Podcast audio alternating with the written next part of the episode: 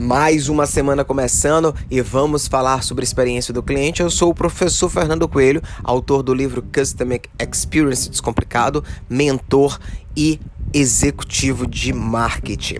Hoje eu quero falar sobre um tema muito legal que infelizmente muitas empresas desconsideram, que é a governança de experiência do cliente. Quem me deu essa dica foi o Germano Andrade, lá de João Pessoa. Primeiro, vamos falar o que é governança. Governança, que a gente conhece como corporativa, é aquele sistema é, pelo qual todas as empresas e qualquer organização é, vai ser dirigida, monitorada, é estimulada e ela envolve os relacionamentos entre os seus sócios, entre os conselheiros de administração, entre a diretoria e os órgãos de fiscalização. Ela faz um sistema de controle é, de todas essas partes interessadas.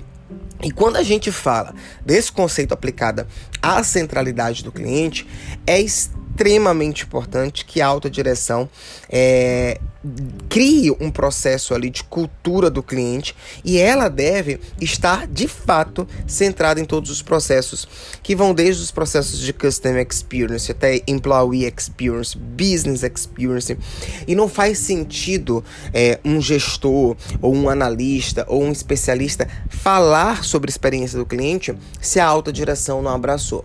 Tudo começa no topo da pirâmide de uma empresa.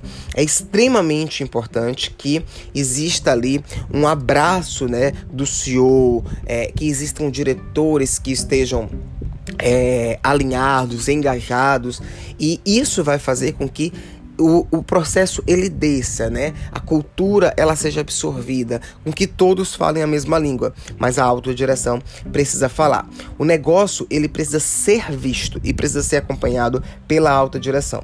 Hoje uma referência aí no segmento quando a gente fala de clientes é o Dreyfus Vasconcelos. Eu tive a oportunidade de trabalhar com ele em duas é, em dois negócios grandes do setor elétrico, tanto a Equatorial Energia quanto a Light Energia. E o Dreyfus ele criou o comitê do cliente, né? Que hoje algumas empresas chamam de comitê de experiência do cliente. O grande objetivo desse comitê é fazer a correta definição do objetivo para o negócio e aí ter de fato metas desafiadoras. Uh, o Dreyfus ele até chamava de meta Disney, né? Que é aquela meta que de fato vai fazer a diferença. Poxa, eu quero ser a melhor empresa do segmento X.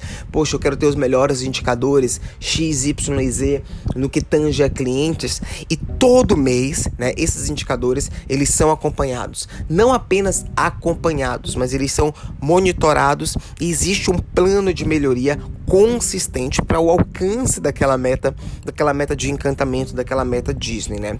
E quando a gente fala de meta de encantamento, gente, não é somente metas uh, do que eu chamo romanticamente de meta uh, focado no cliente, mas tudo que envolve o ecossistema cliente. Então, você vai, por exemplo, no varejo, definir ali metas de satisfação, que são mega importantes, Customer Fort Score, NPS, mas você também precisa definir metas mais quantitativas, né? Faturamento, número de leads, número de conversão, uh, número de novos clientes, porque isso vai dar sustentabilidade para o negócio.